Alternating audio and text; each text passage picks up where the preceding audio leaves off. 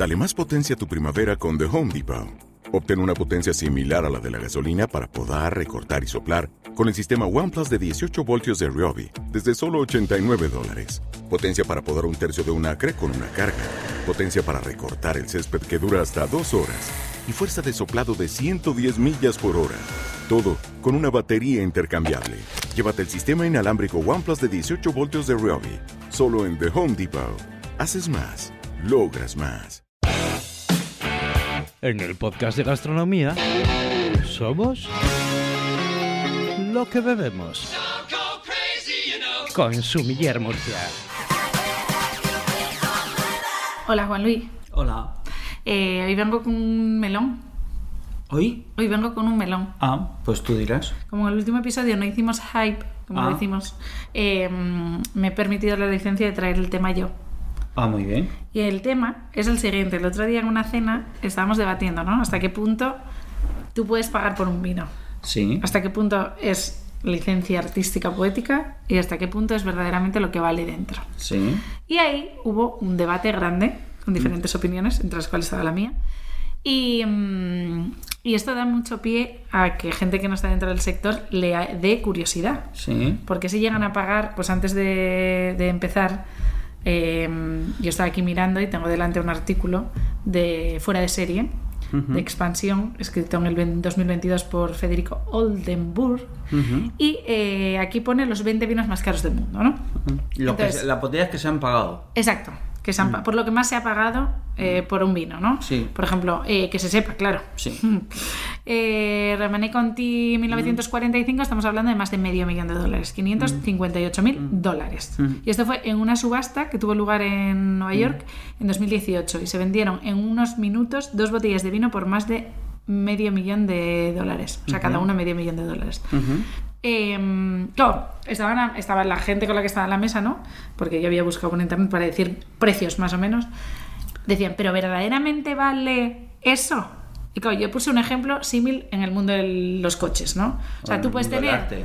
O en el mundo del arte, pero tú tienes un Ferrari F40. En cuanto a lo que viene siendo materiales, pues seguramente no es como una escudería de ahora, pero el valor del F40, pues no sé si triplica el de una escudería actual, ¿no?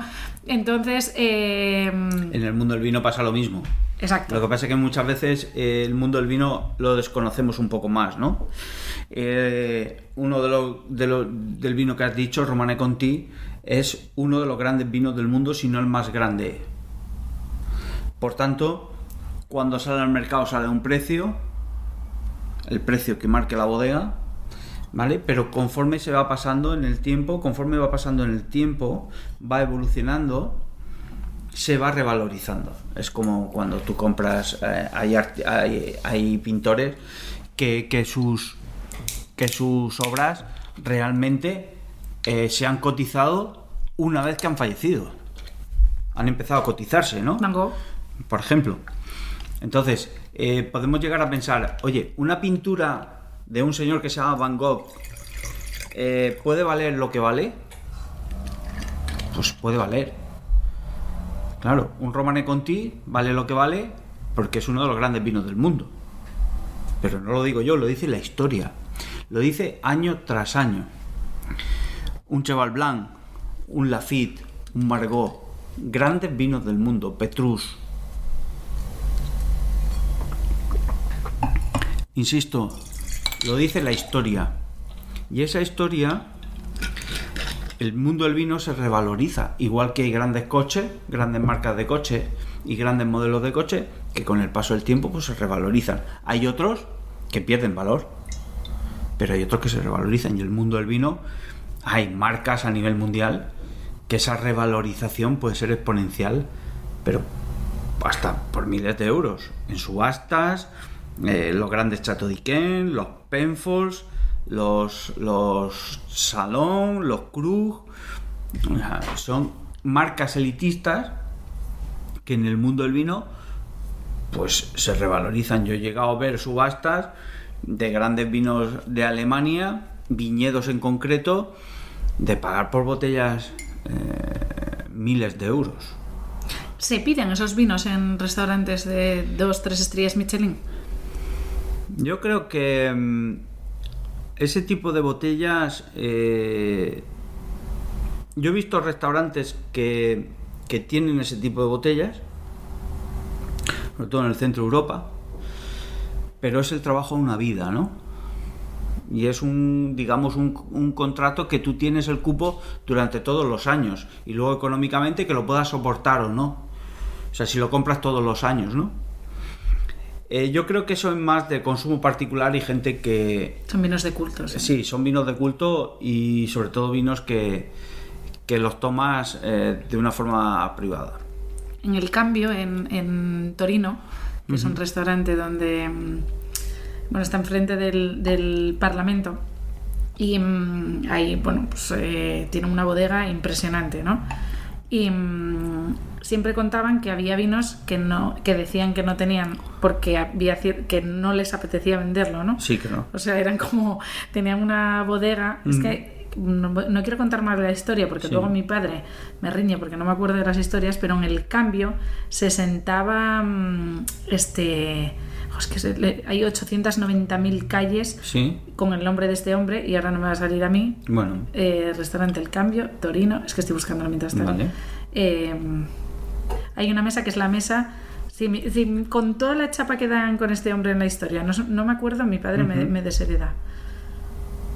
Había una mesa que era la mesa de. eh, Del chef. no, de un político. eh, Berlusconi. no, no, no, es mucho, mucho atrás. Voy a hacer la llamada del público mientras tanto. Ah, bueno. Sí, es que es interesante esa historia. Vale. Bueno. A- mientras tanto, y él decía al sumiller que había botellas que por Sí. mucho que tal, no, no la voy a vender, esta botella Ya. no la voy a vender. Ya, ya está. Porque claro. le duele, claro, les duele y aparte es un valor tener eso también Sí. en tu bodega. Sí, sí. Papá, estás en directo en el podcast. Ah, muy bien, ¿qué tal? Pues mira, tengo aquí a Aquí Juan estamos, Luis. aquí estamos, Nacho. Hola, Juan Luis, ¿qué tal? Muy bien. Oye, eh, ¿quién era el que iba al restaurante El Cambio en Torino, que había una mesa? ¿Era Cavilli o cómo se llamaba?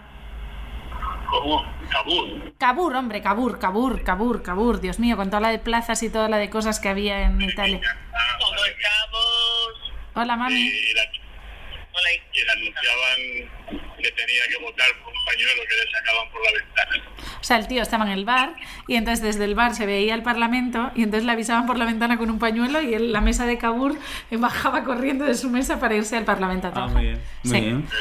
Pues nada, haters, os dejamos, seguimos grabando. Esto va a salir en el episodio. ¿Podéis decir algo a los oyentes? Yo de hater nada, repugnante. Vale. ¿La hater original? Sí. Muy bien. Pues un abrazo, Vale. chicos. Adiós, Juan Luis. Chao, chao. Chao. Cabur. Pues Cabur era un fenómeno que él tenía su mesa en el restaurante El Cambio, que voy a dejar en el link Sí. en la descripción para que veáis qué maravilla el restaurante, que encima está conservado precioso y tiene una bodega espectacular. Y eso decía el sumiller que había veces que venían pues los típicos, no voy a decir nacionalidades, con muchísima pasta, querían ir a por esos vinos la mitad de las veces sin conocimiento de causa, solo por tener encima de la mesa algo que no. Pues cuando viene gente con mucha pasta y se compra esos cochazos que mi hermana Claro. dice, Dios mío, Dios tapan el que no tiene dientes, Claro. pues lo mismo. Y él decía, no, no, tal, hay referencias que ni las ponemos, que las tenemos y no las ponemos, ¿no? Yo, yo de hecho, sí, bueno, eh, eh, Nacho lo sabe y en Casa Marcial lo, lo- yo creo que somos conscientes, tenemos referencia en la carta de vinos que si no se venden, eh, pues eh, yo- eh, hasta sería mejor. ¿Por qué? Porque al final tu carta va envejeciendo, esos vinos envejecen muy bien y esos vinos se revalorizan con el tiempo. Y al final, pues lo puedes entender o no, pero esa revalorización existe en el mundo del vino. ¿Y cómo sabéis los sumilleres, por ejemplo? O sea, ¿tú cómo te das cuenta de un vino? No solo que vaya a envejecer bien, sino que se va a revalorizar. Porque hay veces que envejecen bien, pero Son- no se revalorizan. Son las marcas conocidas a nivel mundial. O sea, es raro que pase eso con una marca anónima. Mm, Es rarísimo. Es rarísimo. Sabes que, que un Vega Sicilia va a envejecer bien, sabes que un Pisón va a envejecer bien, sabes que un Romane Conti eh, en todos sus viñedos, La Tache, Gran Echezó, Echezó, Le Cortón, o sea, sabes que son viñedos y, y- y- y bodegas que van a envejecer bien, pero lo sabes porque la historia lo ha dicho. Claro. No es una alguien que salga y diga, no, mi vino vale X euros y mi vino va a envejecer no sé cuánto. Y a los tres años el vino se ha caído.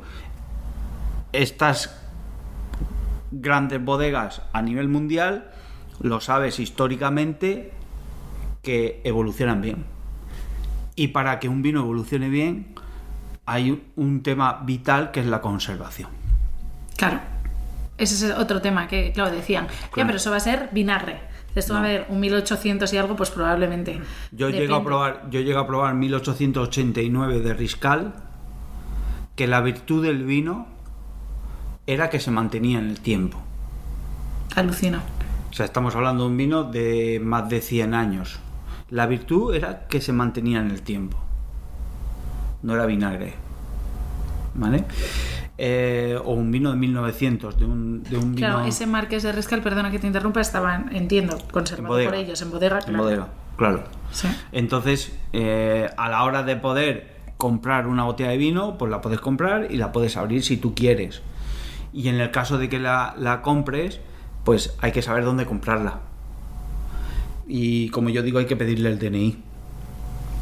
De dónde viene, cómo ha estado, qué vida ha llevado. O sea, porque no es lo mismo que estuviera quieta a que fuera, perdón, recomprada en tres o cuatro ocasiones. Claro. Es que no es lo mismo, es que los viajes es como tú, mm, ponte al sol cinco días, pues no es lo mismo que estés en tu casa encerrada, ¿no? Tu, tu conservación no va a ser la misma. Pues en el mundo del vino eh, hay que verlo un poco con- como, como en el mundo de las personas, ¿no? Como el, pedi- Decir, el pedigrí de la botella. Claro, ¿no? cuando compras un coche, cuando compras un coche de segunda mano y resulta que, que ha llevado mm, tres golpes, eh, se ha roto el motor cinco veces, pero tú eso no lo sabes. Bueno, pues eso hay que saberlo. Y, y luego, pues bueno, hay gente que lo puede vender y, y tener esa garantía, o sea, y tú sabes que, que- que esos vinos eh, van a tener esa garantía de que puedan estar bien. Me ha gustado esa explicación. Mm. Porque sí es verdad que hay mucha fantasía en Sí. el mundo de, de los vinos. eh, cuando muchas veces a la gente le ve la cara. Mm, mm. Este vino es de no sé qué. A tal". mí me llegan, no a diario, pero, pero muy frecuentemente, oye, que, que tengo un amigo que, que, que tiene una bodega y tal. Yo tengo que ir a ver, en, en ese caso, que si yo me interesa comprarla, tengo que ir a ver las botellas donde están. Claro. Y al menos abrir una para testear cómo están. Porque si no, va- vas a comprar, sí, pero te puede llevar, si has comprado 100 botellas de vino, te puede llevar 100 chascos. Entonces, vaya compra que has hecho, ¿no? Y luego hay otra cosa que salió en la conversación, que es otro melón, que es cuando hay robos, ¿no? No vamos a mencionar los que ya se saben en España, que ha habido grandes en la historia en los últimos años. ¿Dónde va esos vinos al mercado de segunda mano? Porque No lo sabes. se puede vender eso luego fácilmente. Claro que lo puedes vender. Si son, son, son vinos de marca mundial.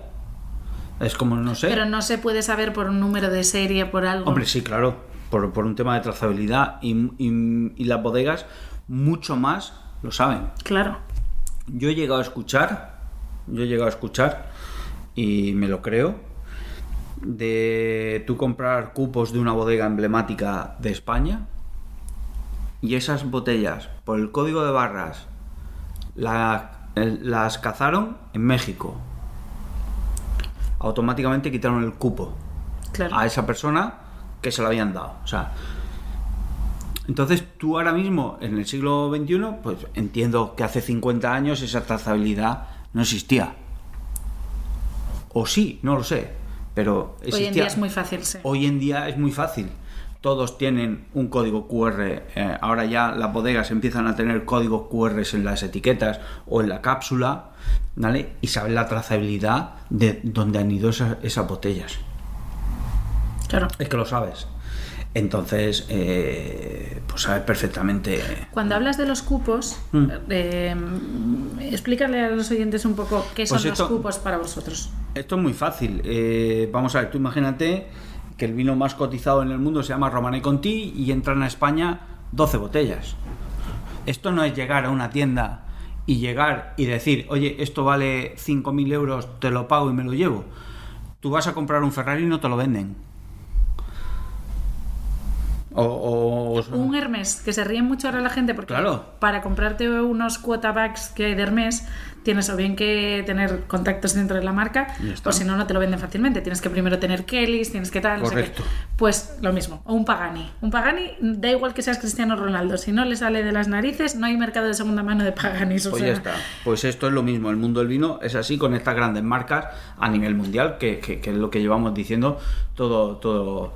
O sea, yo tengo, tengo dinero, ¿vale? Me voy a la tienda de enfrente, no, porque tengo dinero, lo pago y me lo llevo. No, no, tranquilo, Tranquilo. tranquilo. O sea, a lo mejor el importador, el que mete las botellas a España, no le interesa que tú la tengas por mucho dinero que tú tengas. Claro, tiene que ser gente que sepa, gente Hombre. que. Sí. Claro. Si sabes si lo vas a conservar bien, si no, ¿qué, vas a hacer? O sea, el prestigio en la historia se gana de esa manera. No se gana a golpe de talonario. Claro. No, y además es eso, la forma que tienes de, de conservar la pureza de, de- el, per- el porqué Claro. que, que un Romane Conti Claro. eh, Igual que que haya guardado botellas de champán del año 96, pues eh, ahora mismo estará ganando mucho dinero. Porque es la añada mítica junto con el 21 en champán. El que haya guardado eh, Burdeos del 45, el 47 y el 49, pues habrá ganado o ganará mucho dinero. El que guarde Rioja del 4 y del 5, 2004 y 2005, pues ganará mucho dinero. Porque son grandes añadas míticas en la historia. claro, ahí entra la dualidad entre me lo bebo o lo guardo, ¿sabes? Bueno, Mira, un día... yo creo que hay que utilizar la ley del meteorito. ¿Te la he contado alguna vez? No, ¿No te he contado la ley del meteorito? bueno, a ver, refrescame, que ya sabes que el de la memoria eres tú. Pues la ley del meteorito, tú imagínate que nos caiga aquí un meteorito y nos fuéramos para el otro lado. O sea, hay que aprovechar el momento. Ah, bueno, sí, esa te conté yo, el chico este, yo creo que esto lo hablamos en un episodio. Es posible. El chico que estaba a punto de caerse en el río, en el Hudson, cuando se Ah. cayó el avión. Y él solamente pensaba cuando estaba eh, aterrizando sobre el Sí. agua, que él pensó que se iba a morir, pensó que llamaba muy poco a su madre y la de mil- miles de euros que tenía en su casa, Sí. porque era bastante rico de estos de bolsa y tal, que tenía sin beber. Entonces decía que a Claro. partir de ese momento empezó a tomar sándwiches de pastrami viendo Friends, bebiendo, pues eso, un chateau Latour y cosas así, ¿no? La película Entre Copas, ¿cómo termina? Sí, Bebiendo un chaval blanco del 82 en un vaso de plástico en un burger. Tal cual. Mi padre siempre dice, cuando a veces yo llego a su casa y igual está viendo, yo qué sé, lo típico que le regalaron algunos amigos, un Mm. vino. Digo, papá, ¿qué, qué haces bebiéndote eso? Y dice, sí, claro, para dejároslo a vosotros. Claro. Siempre dice eso. O sea que tal cual. Eh, sí, es verdad que, claro, si tienes la suerte de haber guardado ciertas añadas, muy bien. Claro. Es que es lo compras es un momento cuando sale, cuando puedes comprarlo y tienes la oportunidad de comprarlo. Es como yo digo, o te subes al tren o el tren pasa. ¿Cuál ha sido tu mejor jugada en ese sentido? De decir, yo como sumiller me di cuenta de que este vino iba a revalorizarse y tuve la posibilidad de poder guardarlo. Bueno, pues eh, Pisón 2004. Tengo algunas botellas que tuve la oportunidad eh, a través de la hater eh, de Paternina del 82. Eh, no sé, cosas así. Añadas, añadas míticas. Tuve, tuve en mis manos, lo que pasa es que, bueno, al final la- las vendes y demás. Cruz del 96, creo que es un- uno de los mejores champanes que he probado en mi vida lo recordaré siempre. Y bueno, son cosas que al final vas vendiendo, ¿no? Pues, Juan Luis, em, pues yo tengo una botella de Chateau de mi año, eh, que es para cuando tengo un hijo. Ah, no tengo vistas de tener hijos, entonces igual tengo que ¿Qué adoptar año uno. es? ¿Qué año es? 90. O sea, Ah, yo soy del 91, pero es del 90. Bien. Del año de mi no- concepción. Ah, bueno, eso es otra cosa. Ah, no, es del año- 91, ¿qué coño? No, no, si yo soy de diciembre, es del 91. Ah, vale, no sé. No sé, tengo que preguntarle a mi padre. Mi padre la tiene guardada en su casa y esa no se puede tocar Ah. porque es para el día que sea abuelo. Ah, vale, vale, vale. Claro, lo que no sabemos es si va a ser abuelo y yo no quiero que esa botella se quede ahí. Ya, ya. Pero eso aguanta mucho, ¿no? Sí, sin duda. Ten en cuenta que los vinos dulces suelen aguantar mucho por el tema alcohólico y sobre todo por el tema del azúcar. A mí me encanta el soteo. acidez. Y a mi madre también. O sea que mi madre yo creo Hay que tiene- tener una, un, yo creo que lo hemos comentado en alguna, alguna vez, pero los conservantes del vino no es la barrica. La barrica es un medio para conservar el vino. Los conservantes en el vino es el alcohol, el azúcar y la acidez. A partir de ahí, tomar un gran oporto, añadas míticas como el 63, el 54, el 70. Del 54 es la hater. Ah, mira. Sí. Ah, mira. Eh, tomar oporto del 77, del 70, eh, vinos con una cantidad de azúcar y con un alcohol importante, pues son vinos, aunque tengan la acidez baja, son vinos que duran mucho en el tiempo. Sin embargo, hay vinos alemanes, por ejemplo, que tienen mucho azúcar, tienen mucha acidez, pero muy poco alcohol. O sea, hay que ver. Pero y, y si ya tiene los tres parámetros de mucho alcohol, eh, mucha acidez y mucho azúcar, pues son perdurables en el tiempo. Que bueno, Pero ¿y cómo haces para que tengan mucho azúcar? Bueno, con anhidro sulfurosa, ¿no? Parando el... Para que no te refermente en Sí, botella. claro, Ah, claro. vale. Sí, sí. Porque, mira, eh, eso se extrapola a la vida. Mírale, mira la Queen Elizabeth. La reina era, dulce en su punto justo, ácida Así- bastante así y se es. conservó en alcohol. así es. Pues así, tiene que ser un vino como la reina. Isabel, ¿no? Así es. Pues muy bien. Así es. Pues Juan Luis, como siempre es un placer, este Somos lo que me vemos, me ha encantado. Qué bien, qué alegría. Sí. Ah, yo a mí también. Sí. Hablar de, no sé, Romane Conti, Cheval Blanc, Lafitte, Margot. Ya, lo que pasa es que ahí ya ambiciono, pues Joder. ya no me veo Pero bueno, esto, esto me recuerda a cuando estuve en el año 2009 en Burdeos, eh, de poder visitar Petrus, de poder visitar Lafitte, de poder visitar Margot, de poder visitar Latour y Kem. O sea, mm, alguna me dejo, alguna, alguna me dejo por ahí. Bueno, nada, vamos a visualizar, Sí. porque el siguiente viaje Mm. lo hacemos, eh, por supuesto, con las haters, que son dos amantes. Sí. Mi madre ya sabes que es eh, Francia Lover a muerte. Sí. Eh, nada, hay que seguir visualizando estos viajes por el mundo, que yo nos veo como, como Claro. la Yuli, esa que viajaba con los temas de cocina, tú y yo por el mundo hablando de vinos. Claro, Lo veo, ¿eh? así es. Tú visualiza, visualiza que se cumple. pues Juan Luis, eh, cancioncita. Grandes vinos del mundo, gran canción de Frank Sinatra. Te juro que estaba pensando. Gran canción de Frank Wine Sinatra. Roses. My Way. Ay, no, pensé que era Días de Vino y Rosas. Pero también me vale My Way. ¿Sabes quién la pidió cuando vino al podcast? ¿Quién? Jesús Madrazo. Ah, mira. Sí. Pues le mandamos un saludo a Jesús Madrazo. Desde aquí, Chus, que es muy grande. Un crack. Pues nos vamos con el gran Frank Sinatra y este Up and Down que me acabo de llevar pensando que era. Días de y Rosas. pero es My Way que también me encanta. Así que ahora sí, nos vamos.